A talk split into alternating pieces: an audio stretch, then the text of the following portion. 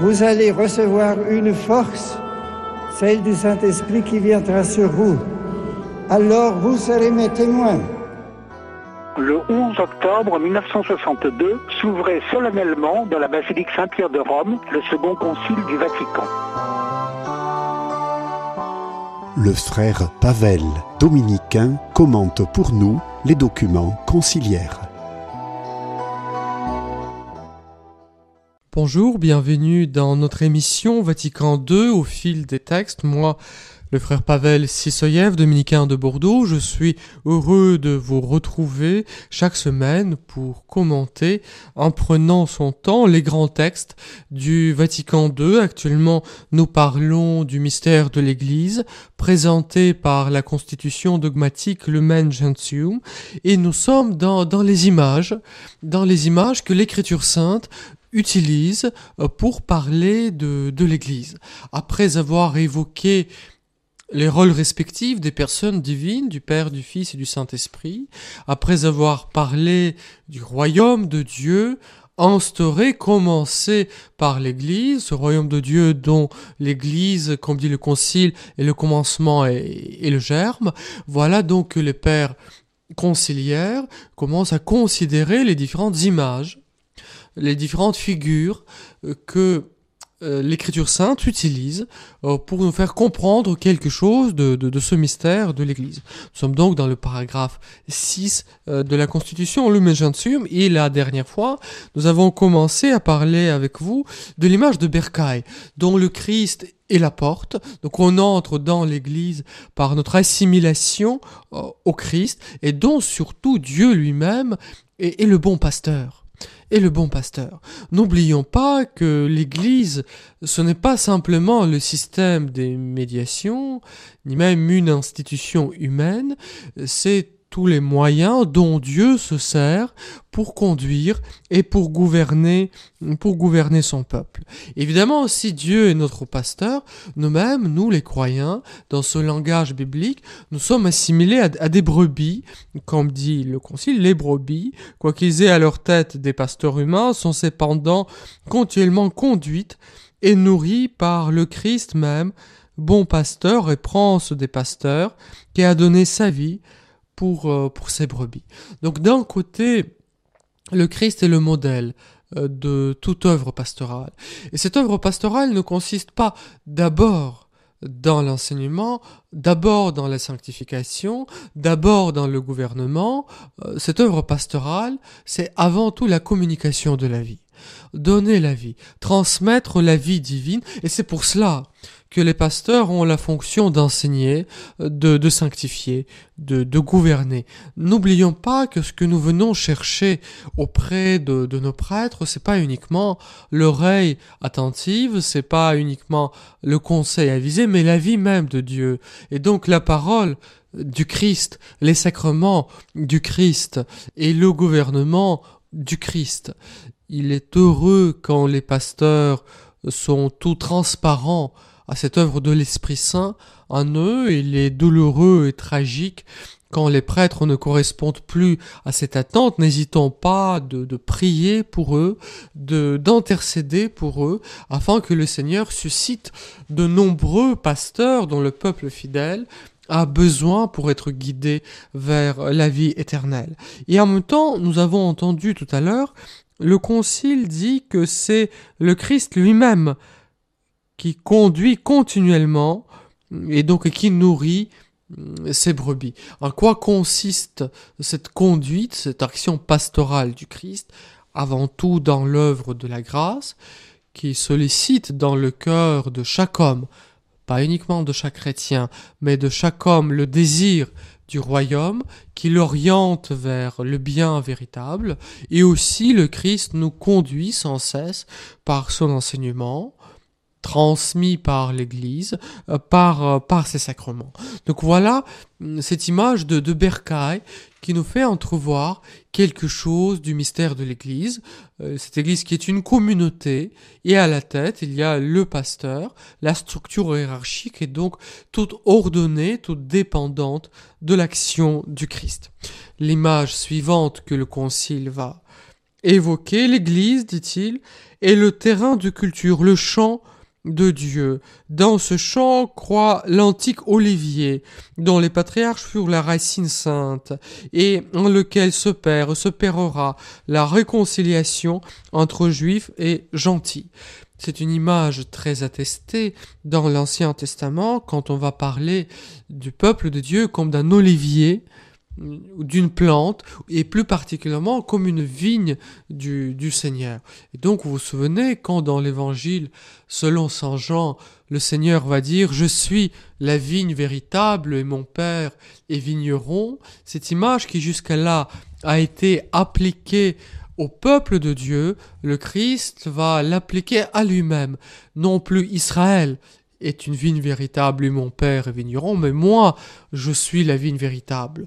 Donc on entre dans ce peuple, on entre dans cette communion parce qu'on est greffé sur le Christ, parce qu'on est des sarments euh, du Christ, parce qu'il y a la même vie qui coule en lui et en nous. Voyez-vous, il y a cette unité organique, cette continuité qui existe entre, entre le Christ et nous.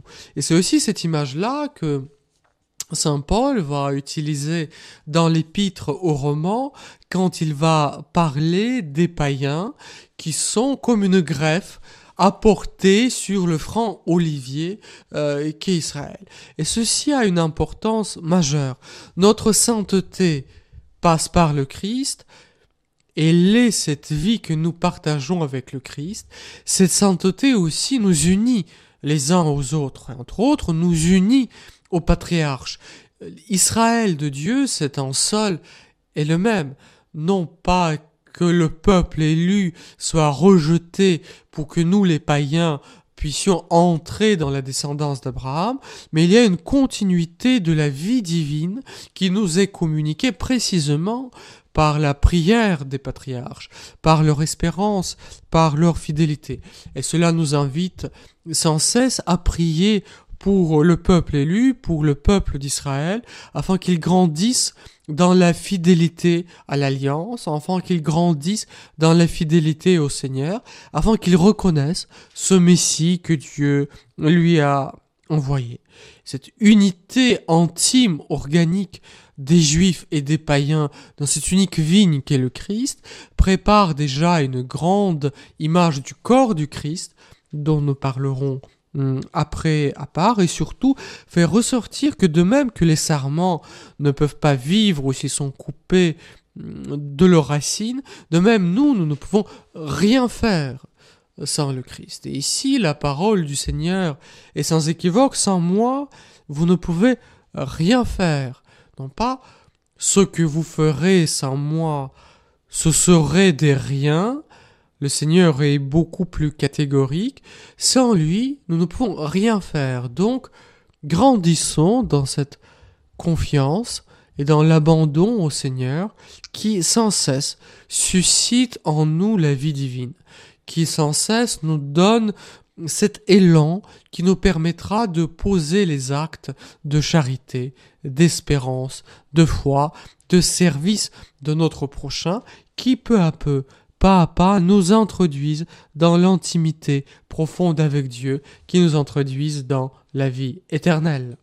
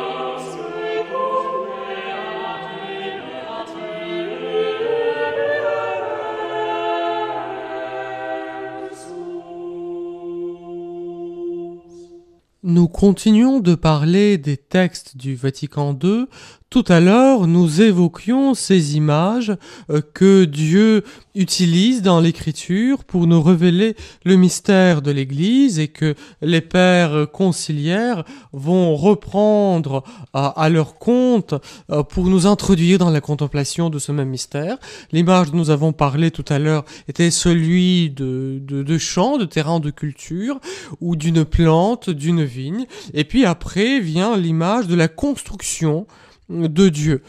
Le Seigneur lui-même euh, s'est comparé à la pierre rejetée par les bâtisseurs est devenu pierre angulaire. Voilà le Christ qui n'est pas reçu par les grands, par les anciens de son peuple, que pourtant est choisi par Dieu, cette grande prophétie du psaume 117, qui s'est réalisée euh, d'une manière tout à fait merveilleuse dans le mystère pascal du Christ. Et à partir du Christ, nous nous construisons, nous entrons en communion avec Dieu. Voyez-vous, ce qui est très beau dans cette image, c'est ce contact physique. Voyez-vous, comme les pierres qui, se touchent pour s'appuyer sur la pierre angulaire, de même, il y a cette continuité dans la foi chrétienne, car ma foi, je l'ai reçue de quelqu'un. Évidemment, c'est par la motion antérieure de la grâce que j'adhère à la prédication évangélique. Mais cette prédication, je l'ai entendue, quelqu'un me l'a enseignée, c'est quelqu'un qui, qui m'a transmis la Bible, elle ne m'est pas tombée directement du ciel, je ne l'ai pas retrouvée sous mon oreiller d'une manière miraculeuse, j'ai vu les témoins du Christ. J'ai cru aux témoins du Christ, qui peut-être ont été mes parents, ou mes enseignants, je sais pas, tel ou tel prêtre qui m'a marqué. Il y a ce contact immédiat, direct. Dans le sacrement de confirmation, j'ai reçu l'imposition des mains de l'évêque, qui à son tour a été ordonné évêque par l'imposition des mains, etc. Et on remonte ainsi jusqu'aux apôtres, qui eux-mêmes ont vu, ont touché, ont habité auprès du Christ. Voyez-vous, c'est Pierre de, l'édifice qui, qui se touche pour porter le poids de l'humanité euh, tout entière. Quand cette construction de Dieu que nous sommes est appelée maison dans l'écriture sainte, cela fait ressortir cette communauté qui habite. Dieu, je le répète, n'a pas voulu sauver les hommes un à un séparément, elle a créé les hommes comme une famille, comme une communauté, il nous sauve comme une famille, pas simplement une famille de chair, comme l'a été oh, la descendance des patriarches. Mais déjà dans l'Ancien Testament, ce qui crée l'appartenance au peuple élu, c'est pas uniquement la descendance génétique, biologique d'Abraham, mais la foi.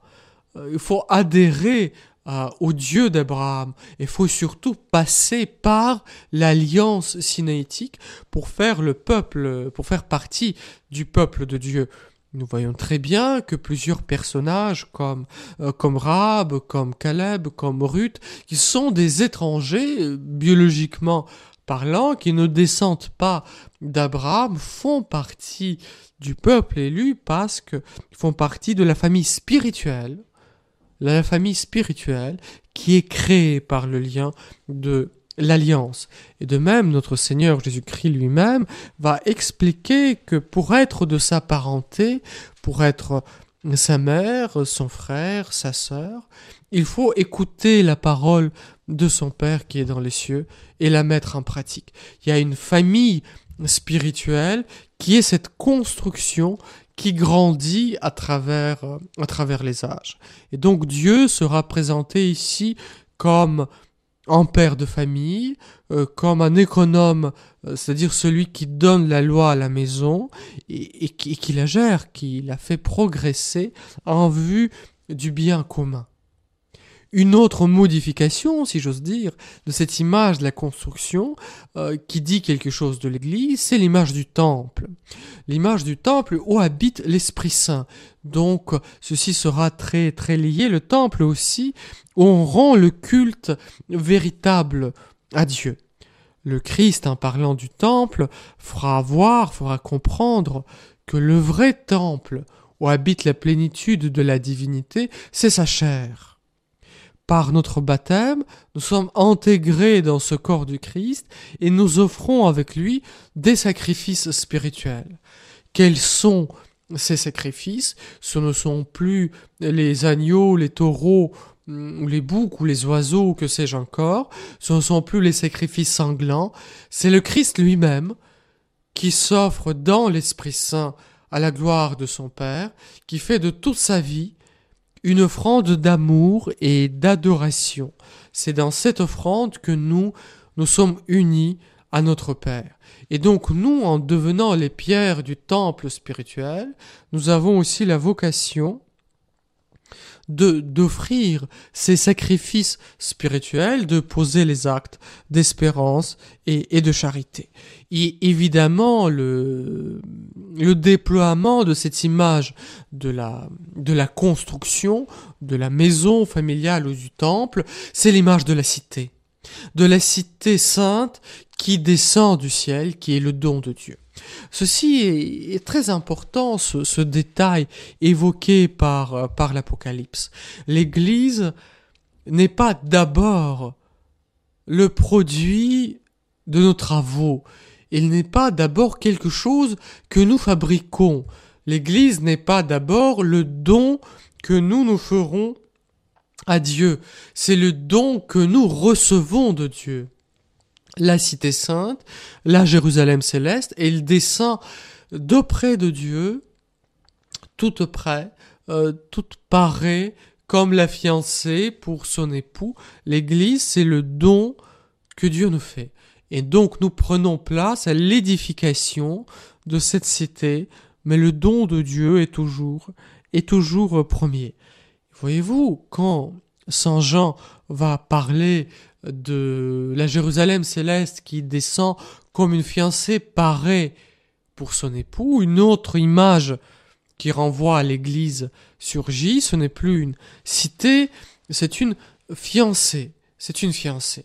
C'est-à-dire cette épouse de l'agneau, cette humanité qui répond à la proposition d'amour, à cet appel d'amour euh, venu de, des profondeurs du, cœur de Dieu.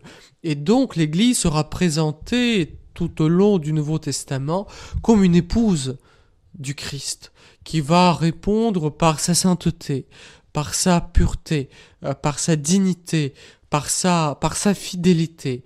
N'oublions pas que l'Église n'est pas d'abord l'institution humaine et il n'a pas à répondre à Dieu en termes d'une sorte d'entreprise qui serait plus ou moins bien gérée.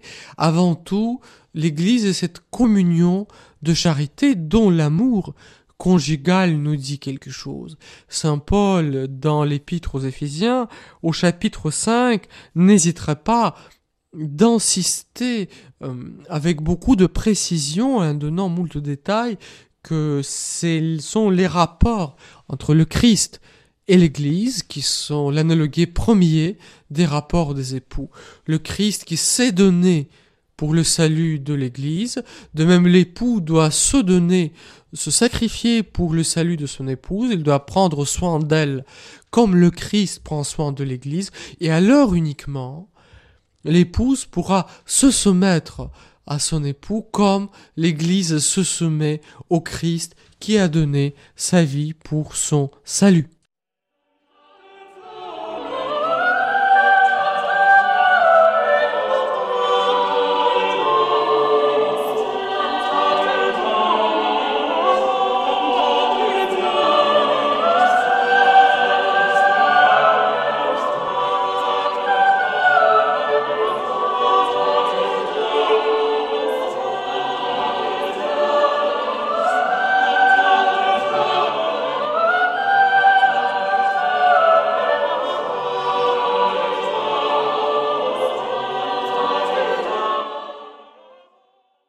Vatican II au fil des textes et moi, frère Pavel Sisoyev, je prends ce temps avec vous pour relire les grands textes de, Vatican II. Actuellement, nous sommes en train de parler des images bibliques que les pères conciliaires évoquent pour décrire ce mystère de, l'Église.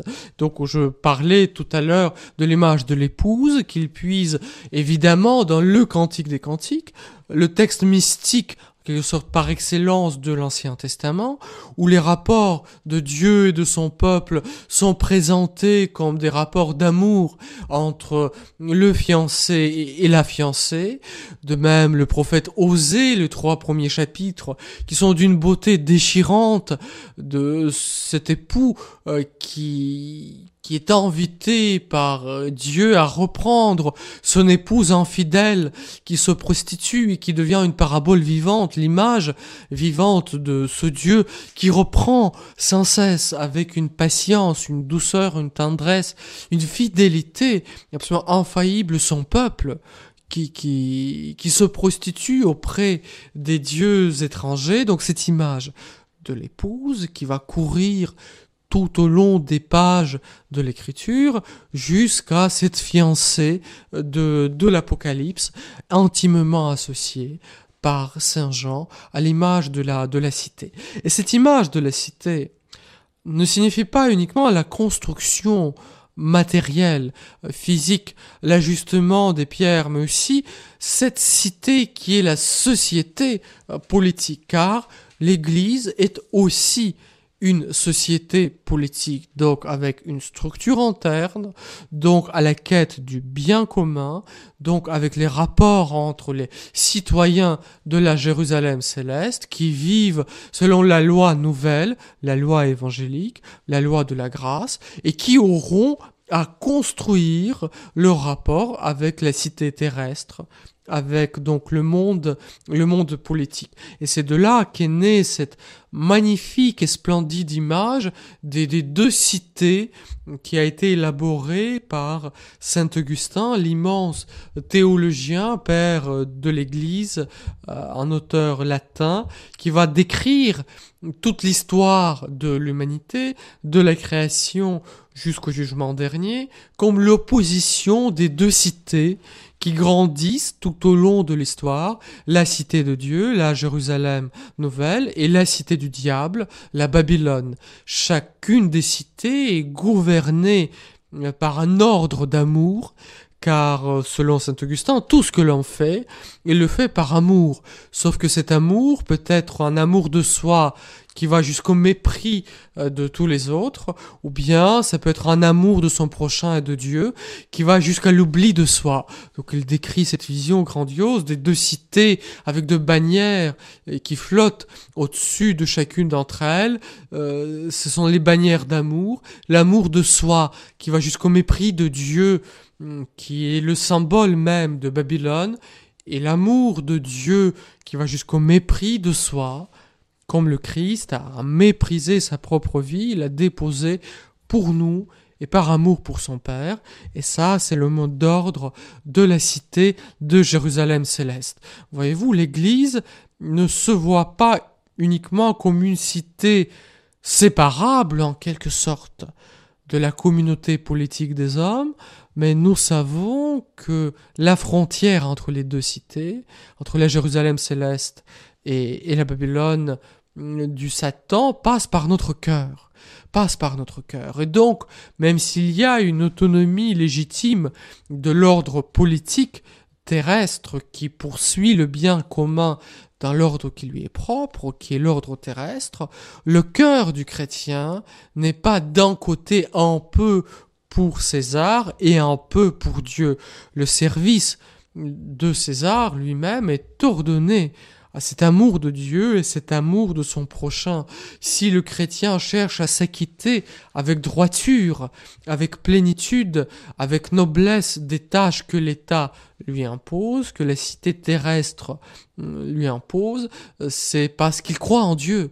Il veut servir son Seigneur, son Maître, Dieu, dans la cité terrestre en vue de la transformation de cette cité par le ferment évangélique de la charité vers la Jérusalem céleste. Pour reprendre l'expression de Saint Jean Chrysostome, qui parlait de ces ouailles, ils sont chrétiens dans l'Église et païens dans le cirque. Voilà, nous ne pouvons pas être chrétiens pendant une heure par semaine à la messe le dimanche et païens tout le reste de notre vie et surtout dans notre vie politique. Chaque fois quand nous acceptons que la politique chrétienne n'est pas possible, que nous ne pouvons pas vivre selon les principes de charité, donc du respect de la vie, de la vie de l'innocent, de sa conception jusqu'à la mort, chaque fois quand nous les chrétiens nous capitulons devant l'ordre injuste, Babylone euh, gagne encore un pas dans cette cité terrestre. Et l'Église a son mot à dire pour que nous ayons à vivre dans les cités pleinement humaines, car pleinement ordonnées à ce qui est notre bien véritable, la charité de Dieu. Voilà, je vais vous retrouver dans une semaine, si vous le voulez bien, pour que nous puissions parler de l'Église en tant qu'elle est le corps du Christ. Restez avec nous et prions, prions les uns pour les autres.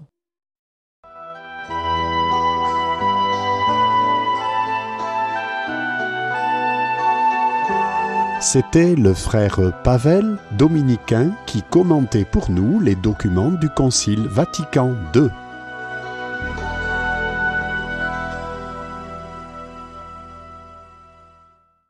Sur Radio Espérance, vous retrouverez dès la semaine prochaine la suite des commentaires du frère Pavel sur les textes du Concile Vatican II.